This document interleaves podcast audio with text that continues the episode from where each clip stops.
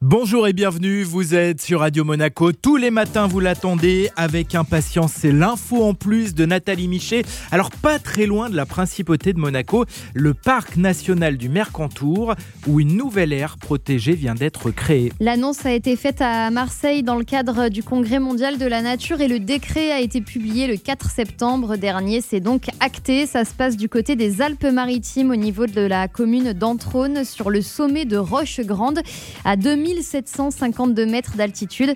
À l'ouest, la haute vallée du Var. À l'est, le vallon glaciaire de l'Estrop. Et entre les deux, 480 hectares désormais classés réserve intégrale. Intégra intégrale, ça veut dire que toute activité humaine est bannie. Pas de rando, pas d'activité pastorale, pas de parapente, rien.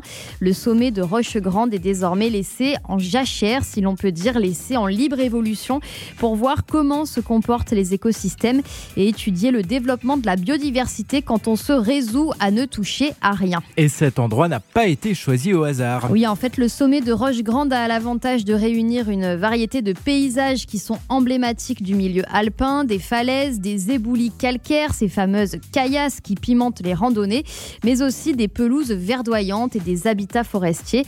Le site devient donc une sorte de laboratoire protégé de toute interférence humaine, si ce n'est celle des scientifiques qui pourront faire de l'observation grâce notamment à une station météo permanente qui permettra de suivre l'évolution du climat local.